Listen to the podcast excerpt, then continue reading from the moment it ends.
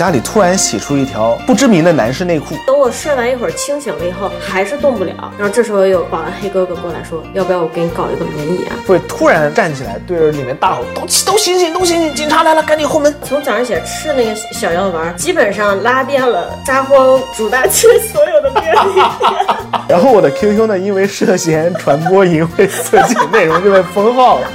高中男生公用内裤是什么？这就是直男吗？我特别喜欢香港，我虽然拉的很爽，但我吃的也是真的爽。亲爱的听众朋友们，大家好，我是觉得王阿姨真的遇到的怪事情很多的李叔叔。大家好，我是确实遇到过很多怪事情的王阿姨，欢迎来到我们的夫妻档杂谈节目。今年这期呢，属于是开年 special，我们会给大家分享一些我们在生活中遇到的怪事情。哎呀，太正经了，太正经了！过年了啊，快乐一下，讲一讲怪事情。对我们呢，每个人都准备了九件怪事情，我们把它写在了纸条上，然后做好了抓阄。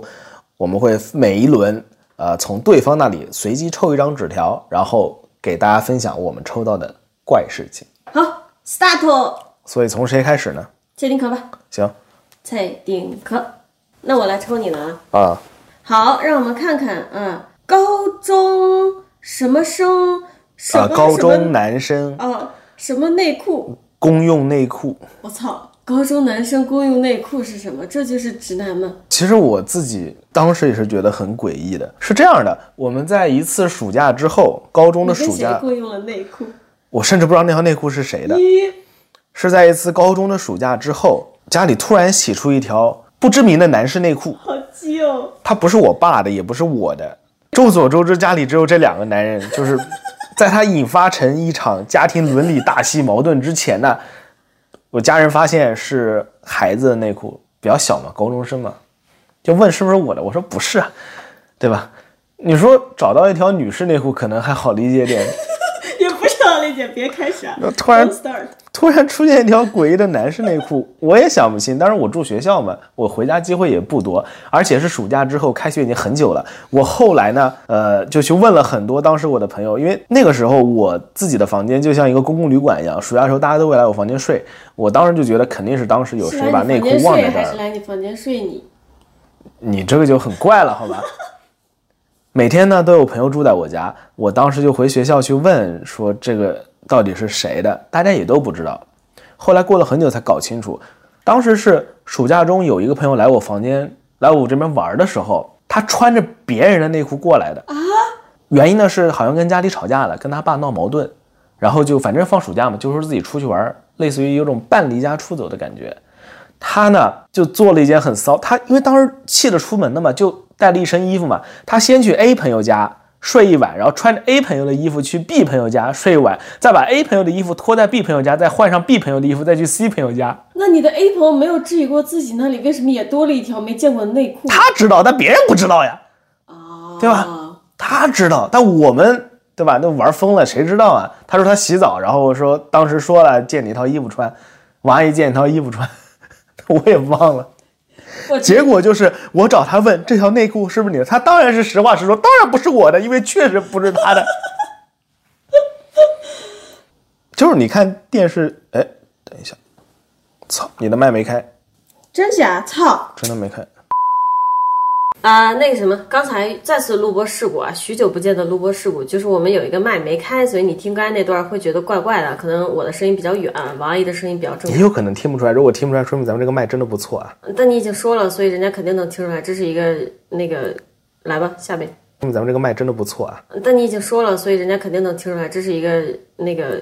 不过，如果回到刚刚那个交换内裤对，就哎，主题也好怪啊！主题就是交换内裤这个行为。以前我住学校住宿的时候，经常会出现，呃，因为直男内裤都长得差不多嘛，又没有花花绿绿，也没有什么小熊图案、兔兔图案什么的，都是那么一摸，全都是乌漆嘛黑、乌漆嘛灰，经常会出现穿错内裤的这种事儿，很常见，很常见。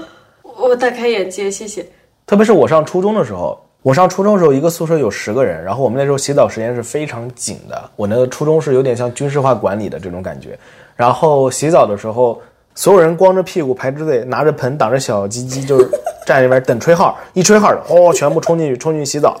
为了省时间，会把那个盆放在那个地上，嗯，衣服丢在里面，就是一边洗一边搓嘛。但因为人很多，经常会出现两三个关系比较好，就把衣服丢一块儿了，或者大家直接衣服全都丢一块儿了。你搓搓，然后你你去打肥皂，他来再来搓搓，踩两脚，啊 还踩两脚，对，我死了。我这衣服没见过世面的。哇！我要跑个题，哎，你知道那种我也？想跑题，让我先插一句吧。那你先插一句我，感觉你这个完全推翻了他们所谓的那个什么南方人不会去澡堂子洗澡，不会看对方小鸡鸡、小屁股的这种刻板印象呀。谁说南方人不会去澡堂洗澡的？是这样的，总有一个刻板印象，就是说南方人到了北方的学校以后，看见大家都在能看见对方裸体的澡堂里洗澡，感到很震撼。你那个事情不正说明了没有什么好震撼？我们从小去澡堂的。对呀、有些南方人也会看到，就所以说推我觉得只是。对南方的定义吧。他那种南方是不是指的广东以南都算北的那种南方？操！我刚要说什么，给你折腾忘了。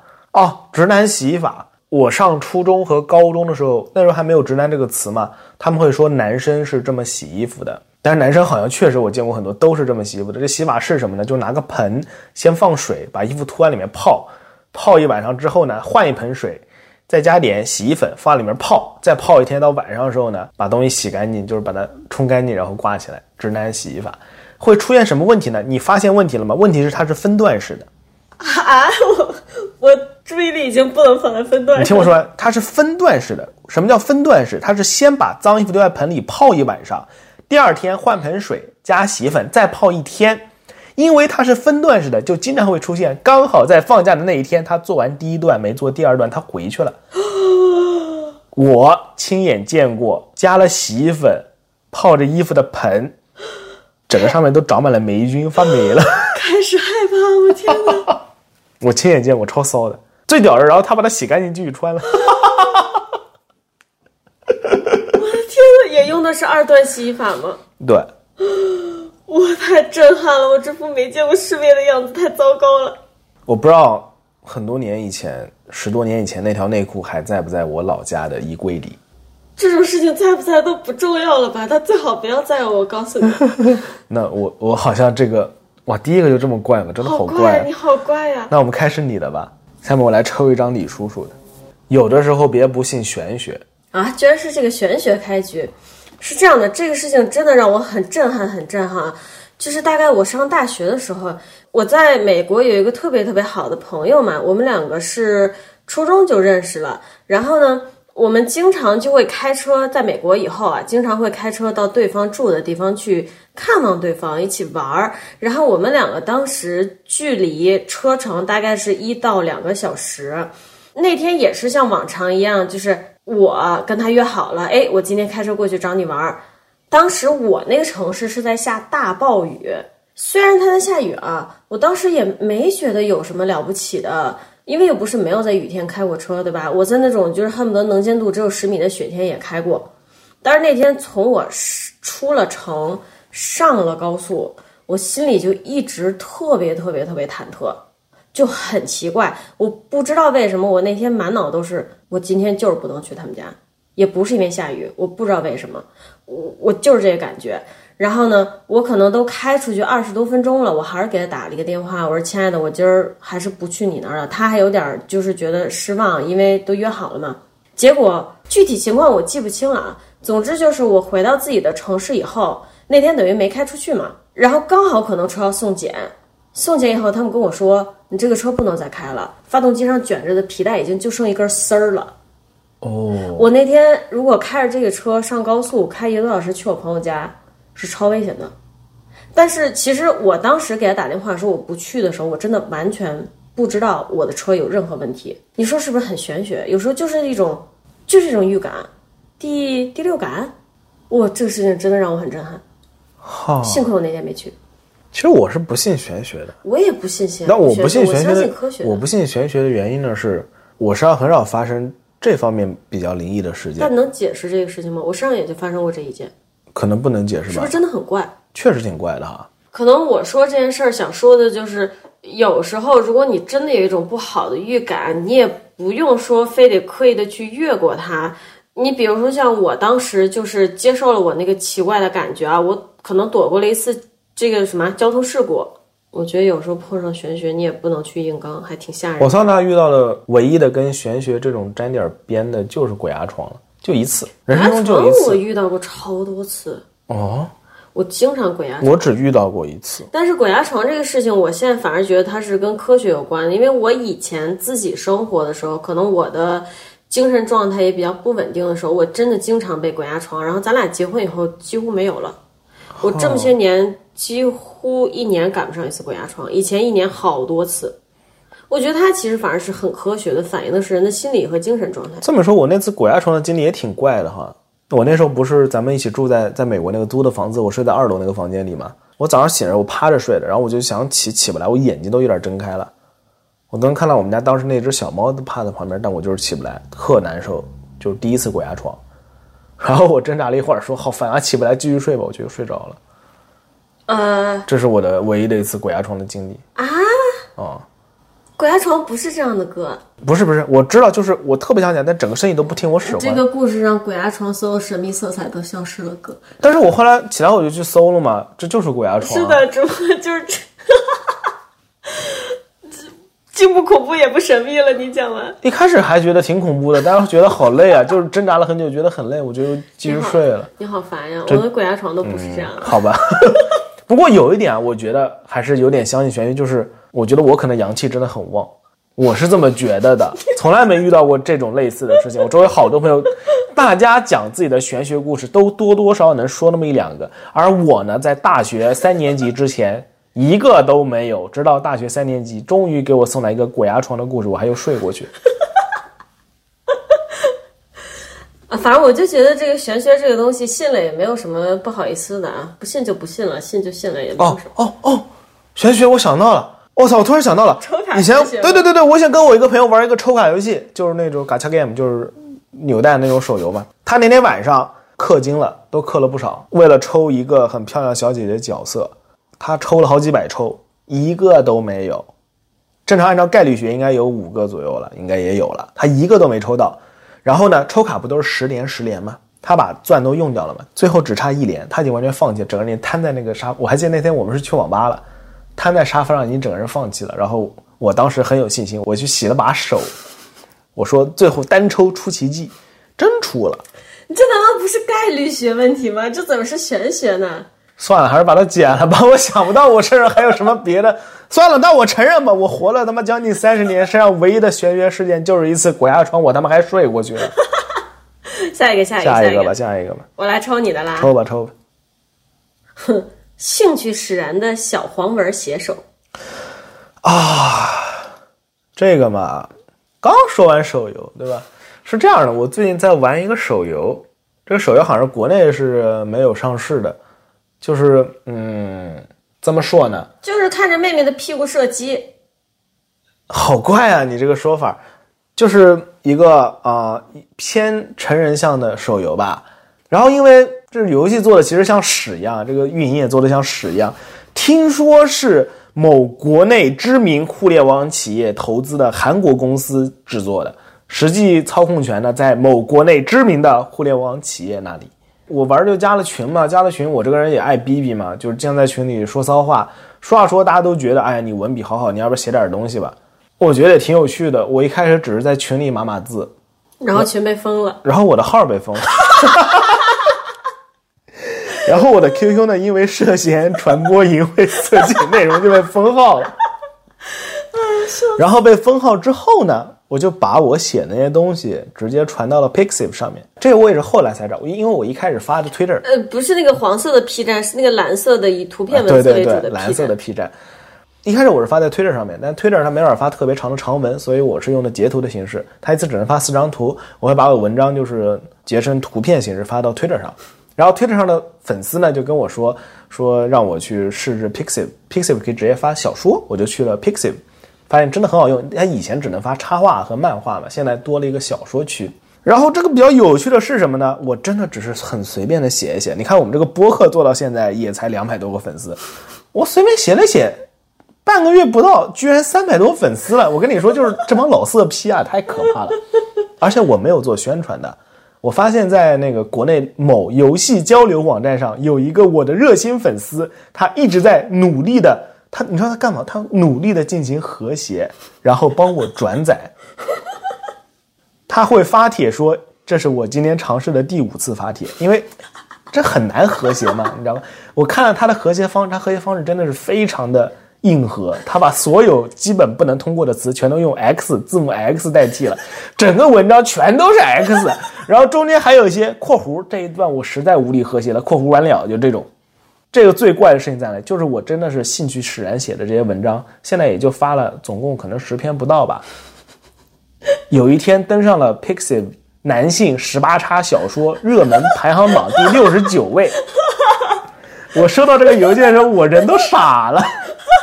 可见你们这圈子真的很冷。不是的，不是的，可见我觉得我文笔还是不错的。有天赋，对，我觉得我确实有天赋。如果是我低估你了，对吧？嗯，这个怎么说呢？我自己都觉得自己都是非常震惊的。现在有多少粉丝了？让我们现场看一下啊！我现在有多少粉丝了？我现在有三百八十三个粉丝了。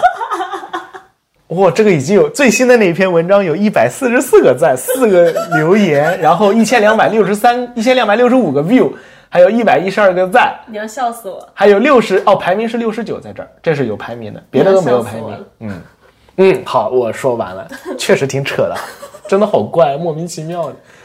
哎，所以说人还是要有一点技术啊，甭管是写写字还是画画画。我也觉得也是。这个当你的圈子很冷的时候，还能自己铲铲凉，是不是？对。那么下面我抽你的。日本神奇小粉丸，这是一个避雷帖，它避的是什么雷呢？就是日本那个拉屎的小粉丸。我之前有很严重的便秘问题，我觉得其实它是心理问题，就是我一出去旅游或者甚至有点什么大事啊，我这个心里就破防，对吧？然后破防的方式呢也没有啥，就是拉不出屎，然后。笑死了！就之后可能有一期节目我们会做啊，先先提一下。为什么咱们要做一期专门关于拉屎的节目呢？好 不是不是不是，我跟王毅有一次因为拉屎吵架，然后他原因就是我拉不出屎。然后我那天拉了四泡屎，是不是？就有一天我们还有那个朋友，大家一起进一个雪山玩，然后我们当时那是一个为期好像四五天的旅行，我其实都。做好准备，这四五天就拉不出屎来了。但是基本上到第三天，就整个人就破防的不行，就崩溃，因为很难受。然后王阿姨每天都在拉屎，所以我俩就因为这个打了一下。你说他离谱不离谱？因为他妈拉屎，因为我拉屎拉的比较多，跟我生气。你要跟你也跟你的肛门生气啊！你真的是闭嘴。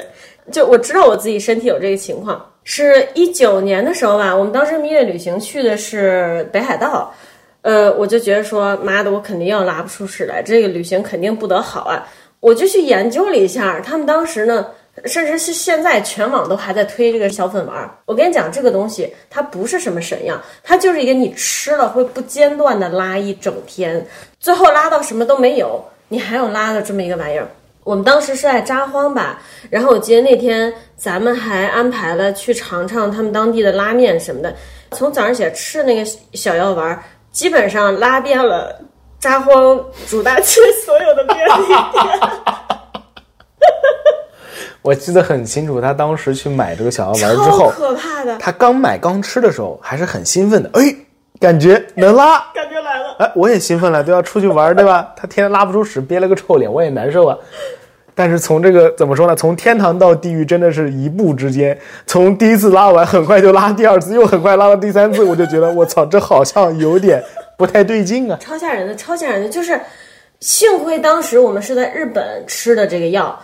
众所周知，日本是一个上厕所很方便的国家，它跟美国、欧洲国内比都是非常非常方便的。然后呢，我们当时还很 lucky 的，就是说北海道这个地方，它还好人没有其他地方那么多。因为你比如说现在今年的大阪主干道上的很多便利店的厕所是不对游客开放的，不对任何人开放，只对员工。如果我们当时在札幌，然后我吃了那个药以后是这种便利店厕所都不让进的情况，我真直接表演一个拉裤子。我操！我突然想到，我今天准备的两个材料都跟拉屎有关，太崩溃。哎，不愧是你啊，在下参见拉屎大将军。但是我当时发现一个秘密啊，日本这个小粉丸，我当时买了是两种不同的。这个让我搞了一天洗手间的这个是劲儿比较大的一种，它还有另外一种啊，就非常非常好。你吃完以后正常的上厕所，也不会有那种呃急于要跑厕所呃拉稀的感觉。特别好，但是我忘了它是哪个牌子。我觉得咱们也不用形容的这么细，对吧？不过说到李叔叔这个上厕所问题，我现在没有这个问题，我现在旅行都很正常了，就是心理压力没了嘛。我们现在家里呢，有一种神奇的果汁，操，我也想说，它叫它是就是西梅汁儿，啊，对，就是这玩意儿。李叔叔只是在网上看说喝了这个以后呢，可以通便，他他妈就买了一箱，多少瓶？十二瓶。十二瓶，到现在还剩十瓶吧。然后最离谱的，最离谱是他喝了，这个最需要通便的人喝了以后屁用没有，我这个不需要通便人喝了以后，一下子像变成直肠子一样，特别可怕。那天差点拉裤子，哎，我笑点太低了。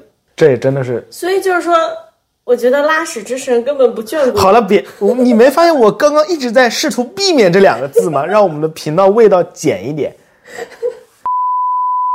OK，是这样的，我笑完回来了，我这里给大家一句忠告啊，呃，你不要看网上天天推荐这些小粉丸，你吃的时候真的要谨慎了。嗯嗯而且还有一个，我觉得，还是多喝水吧。最主要的是放松心情。好了好了，咱们下一个吧。来，你抽吧。呃，香港考试血泪史，我操，怎么又是跟厕所有关的呀？我操！哎呦，我其实我刚刚才想说，我的这些怪事儿里面，只有一件是跟厕所有关的，然后你就抽到。那我们要尊重这个游戏规则，我还是要讲这个。为了减少这期节目的厕所含量，我决定把这个香港之旅呢讲的稍微带头带尾一点。本来准备掐头去尾就讲中间，中间就是厕所了。我决定把头和尾都讲一讲啊。你好烦呀！我觉得你在嘲讽我。我就去过一次香港，当时是考美国的大学入学考试 SAT。我们那次去香港呢，刚好遇到了很大的台风，然后因为这个台风，我们在机场蹲了有十多个小时，是我人生中经历的最长的一次误机。嗯，当时呢，本来大家都以为到机场上飞机直接冲了，所以很多人充电宝都没有带。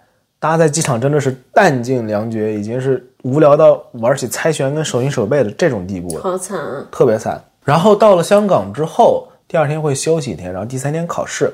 本来呢，在第二天我们会有还有一个，我没记错的话，自己的旅游计划要去玩嘛，多到一天嘛。但是呢，因为这个误机误点，我们到这都凌晨了，第二天大家都睡到中午。怎么说呢？我的怪事情就是从第二天开始的。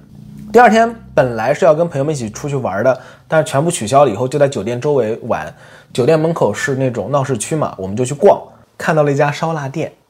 以前在去香港之前呢，我脑海中对于所谓的卤味烧腊的印象只有叉烧这一个东西。然后，然后，然后我发现是我太浅薄了，它有好多东西，而且都说粤语嘛，我都真的我都不知道那是什么。我本来只想点那么一盒卤味，一盒那个就蜜汁叉烧，还有脆皮烧猪吧，还是什么来着？脆皮猪肉都太好吃了。本来只想点一盒的，但是他点完一盒之后，我头探进去结账嘛，就看到周围好多，有这么多。其实当时我脑海中有两个小人，一个说多买点吧，每个点上一个；另外一个小人说好呀好呀，然后我就全我点了三大盒，把它们各种种类都来了一点点。他当时香港这种小饭盒嘛，它有两种装法，一种是那个饭盒打开给你装米饭，然后上面再盖肉；还有一种只装肉，我就装肉装了三盒。本来这三盒肉问题是不大的，回去的路上突然想到没有喝的，我们就拐进了便利店。说到这个，我脑海中又出现了我自己的，好了，别说了。我去便利店还不是去拉屎，是我想到的另一件事。我好死不死在便利店拎了两盒牛奶回去，就是那种家庭常见的纸盒装牛奶，一升装的。我拎了两盒牛奶回去，然后那天我们就一边看着电视，一边快乐的把那三盒烧腊还有两盒牛奶都吃光了。两个人嘛，两个人住一间。那天晚上那个厕所啊，我们两个人抢到差点反目成仇。就真的是要拉的差点脱肛了，特别可怕，拉到凌晨，第二天还考试。也就是因为这一次吃坏肚子，第二天早上大家都没睡好嘛。当时 SAT 是随机分的，我也不知道为什么大家一起报的名，只有我被分到了九龙考场。然后呢，因为我在九龙考场，我的考试是下午时间，其他人的考试是上午时间。可能是我的室友没睡好觉，也有可能单纯他自己糊涂了，他把我的钱包拿走了。虽然准考证都不在钱包里，其实去考试还是 OK 的，但是所有其他人都在其他地区考场，他们是有大巴的，我一个人在九龙，我是要打的的，所以我钱包也是装着我的打车钱的。当我怀着期盼打开他留下来的他的那个皮夹子，然后里面我绝望的发现，他那边钱只够我去，不够我回。那我也没办法了，我下午场，我当时打电话给带队的老师，他们跟着其他学生在那个考场嘛。我说我现在这个情况要怎么办？他说他也没有什么办法。当时我算了一下，钱是够去的，哎，不管了，穿上东西就冲了，打辆车就去考试了。哎，那次发挥的非常不好。拉不出屎来拉宝坑。我那次有两个原因，一个是没拉出屎来，就是呃不是有两个原因，一个是前天晚上几乎没睡觉啊。当时有特别好看的香港妹妹，长特别好看，不是跟你讲过吗？是这话题突然一变，反正讲怪事情嘛，这个事儿也确实挺怪的。那个妹妹就坐在我的右前方，我至今记得很清楚。当时是在一个大场馆里面，中间放了单人的小烤桌嘛，好几排好几列嘛，那种 SAT 大考场。她坐在我右前方，然后穿了可能是我至今为止都见过是最短的短裙了。呃，您的话题转到这儿是想表达什么呢？怪事情，你干嘛了？她就经常掉橡皮啊，我觉得很怪啊。我当时才上才高中刚毕业，对吧？我一个一个小处男哪见过这种场面呀？这哪有心思考试嘛？真的是。然后后面就是考完之后嘛，对吧？考完之后我也没钱回去，出租车打过来之后还剩一点零钱，我去了公共电话亭。对，没错，前天晚上拉屎拉的太爽了，就是手机都没电了，忘记充电了。公共电话亭打电话回去呢，老师还是对不起，没办法，自己想办法。我这怎么办呢？对吧？这有点坑了，他为什么不能去接你呢？他们不是上午考吗？考完他去接你，再把钱给他不也行吗？那不然要老师干嘛？话是这么说，没有错吧？他的意思就是你自己想想办法呗。哎，无所谓了，反正我最后是皮很厚的，我随便来辆出租车我就回去了。香港它出租车还有一些上面牌标不同嘛，那个那个时候我不知道现在怎么样。那时候有些车它比如说九龙，它只开九龙，然后我还拦了好久的车，终于拦了辆车把我拦回去了。停车之后我就跟他说：“我说我刚刚手机算了呀，汇率啊，我这边你也不用找了，人民币你也找不开对吧？我人民币。”然后他就骂我，就就香港用粤语各种骂我。嗯，怎么说呢？碍于这个语言水平不太够，我也骂不回去。反正我用普通话跟他，就是他骂我就会说我只有人民币，他骂我就我就说我只有人民币。他最后把钱收了，我开门下手跟他回了一句，我问候了一下他丢那楼毛对吧？然后我就走。笑死了。怎么说？这大概就是我奇妙的香港之旅吧。反正然后我那个朋友请我吃了好几顿饭啊，那个没有说香港不好的意思啊，哪里都有好人坏人啊，疯狂保密。啊，没有，我很喜欢我。就是我虽然给你个机会说丢你楼某点呃，，对不是不是，那那我特别喜欢香港。我虽然拉的很爽，但我吃的也是真的爽。哎，下一个下一个服了。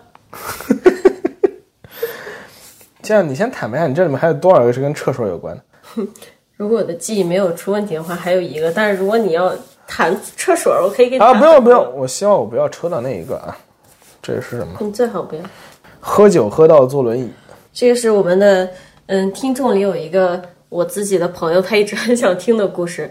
我喝酒以后吧，要么不喝，会直接喝到高，但不会失忆，不会断片儿。所以呢，其实因为这个事情弄出了一些其他怪事情以后，我就把酒戒了。当时是我大学的时候，我一个朋友比我大一点，是我一个姐姐，呃，她说来，我要去拉斯维加斯，你跟我一起去玩儿。我说好，但我跟他说清楚了，只旅游，我只穿了匡威和牛仔裤去。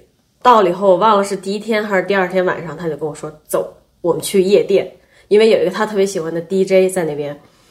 我说我靠姐，我连裙子、高跟鞋啥都没有。他说没事，我借你。他还多带了一套，借给我了，然后把我弄去夜店了。最绝的是啊，虽然他把我弄去夜店，但我依然没有喝酒，我在里面拿手机看小说，看。那你是怎么给推出来的？然后他去吧台弄了一杯 shot，我不知道当时等一下，我突然你在夜店看《傲慢与偏见对，因为我就是不想再因为喝酒出问题了，你知道吗？而且他不光是会出一些怪事情，他还有一个原因是我喝酒以后又不会断片儿，又睡不过去，就头巨疼嘛。我就说，哎，借借借。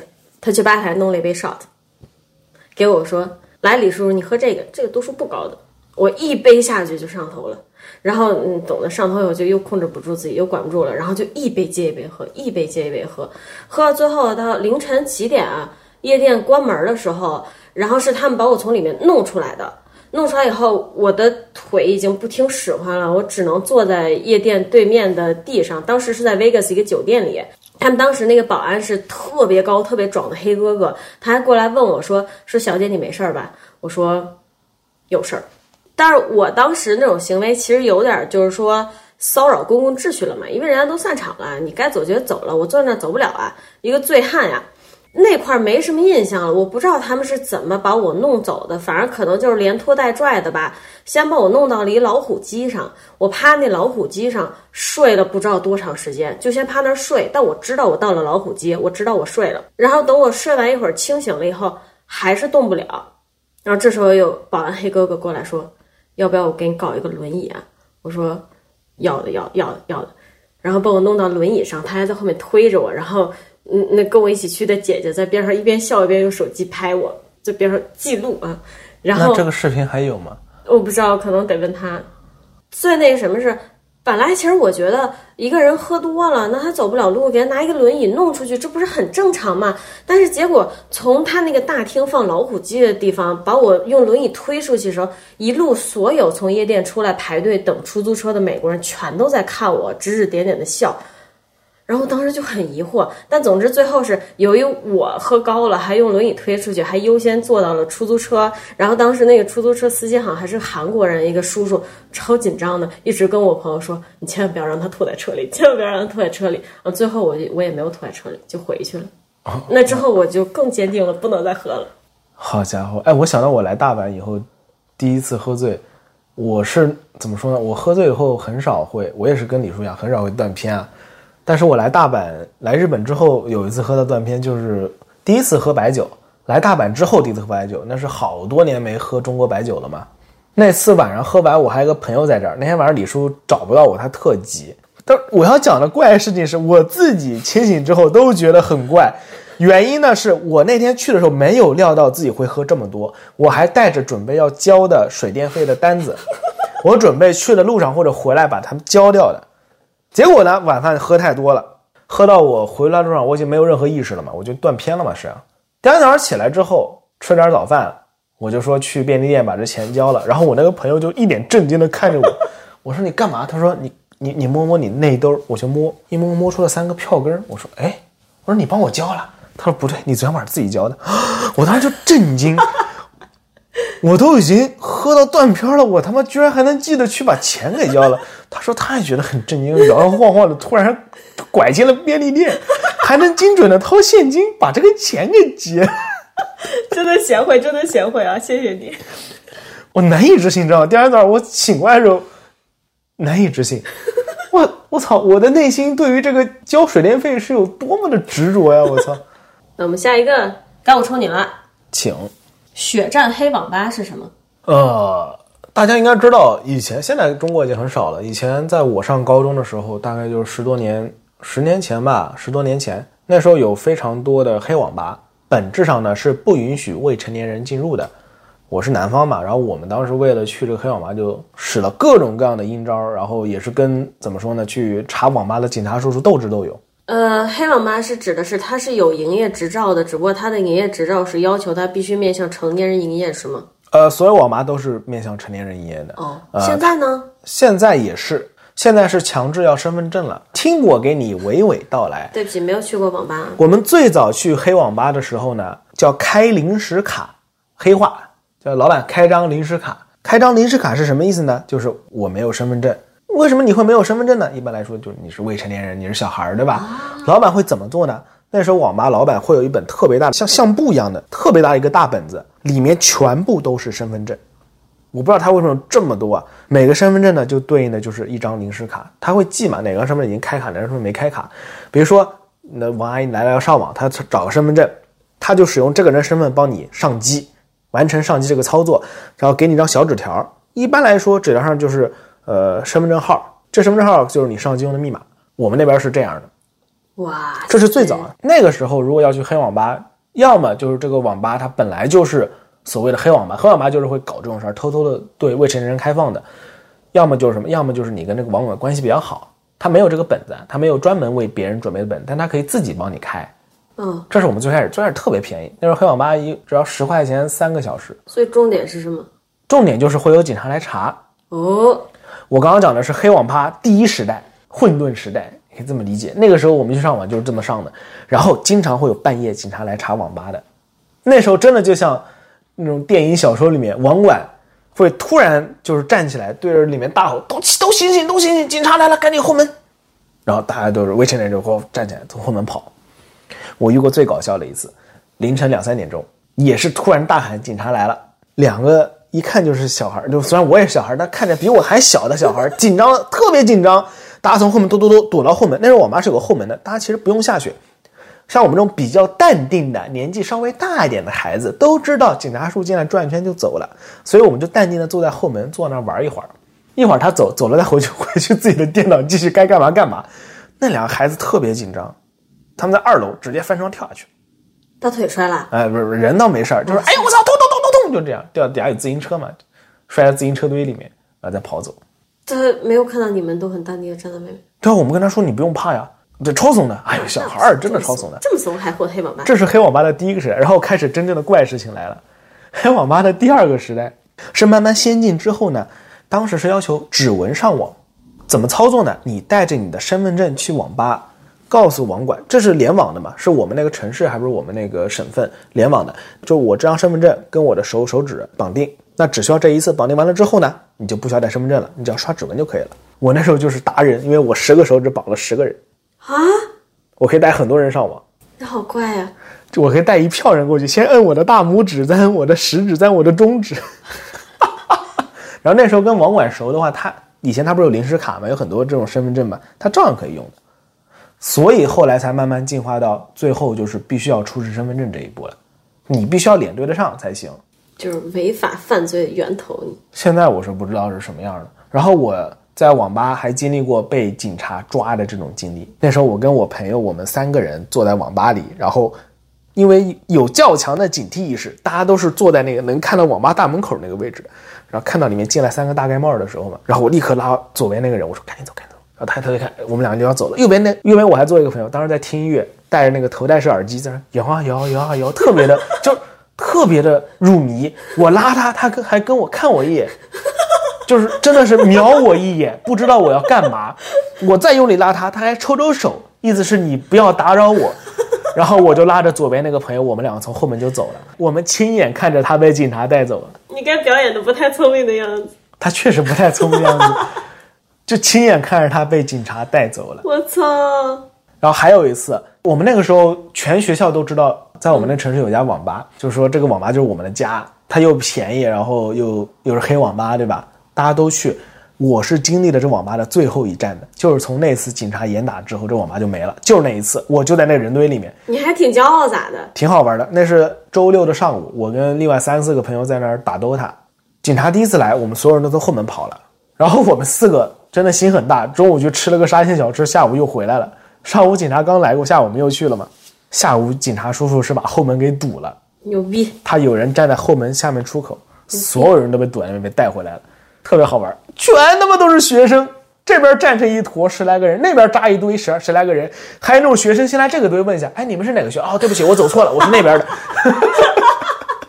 我们城市里三四个比较大的就是高中，刚好三四堆都站在那边。当然那一次因为抓的人实在太多了，警察叔叔就是挨个大概做了一下笔录，连名字都没问，就问了你是哪个学校的，就放我们走了。然后从那天开始，这网吧就再也没有开业过了。我后来上大学之后，再回老家的时候，还特地故地重游了一次，特别讽刺。原来网吧的位置变成了一个教育机构，操！线上教育机构。好，这就是我的黑网吧怪事情。好，哇，咱们都录了这么久了，但是只分享了一人四件事，我们这儿小纸条还有不少呢，感觉够再录一期。希望我们这期节目给你们新的一年带来了很多，呃，欢声笑语。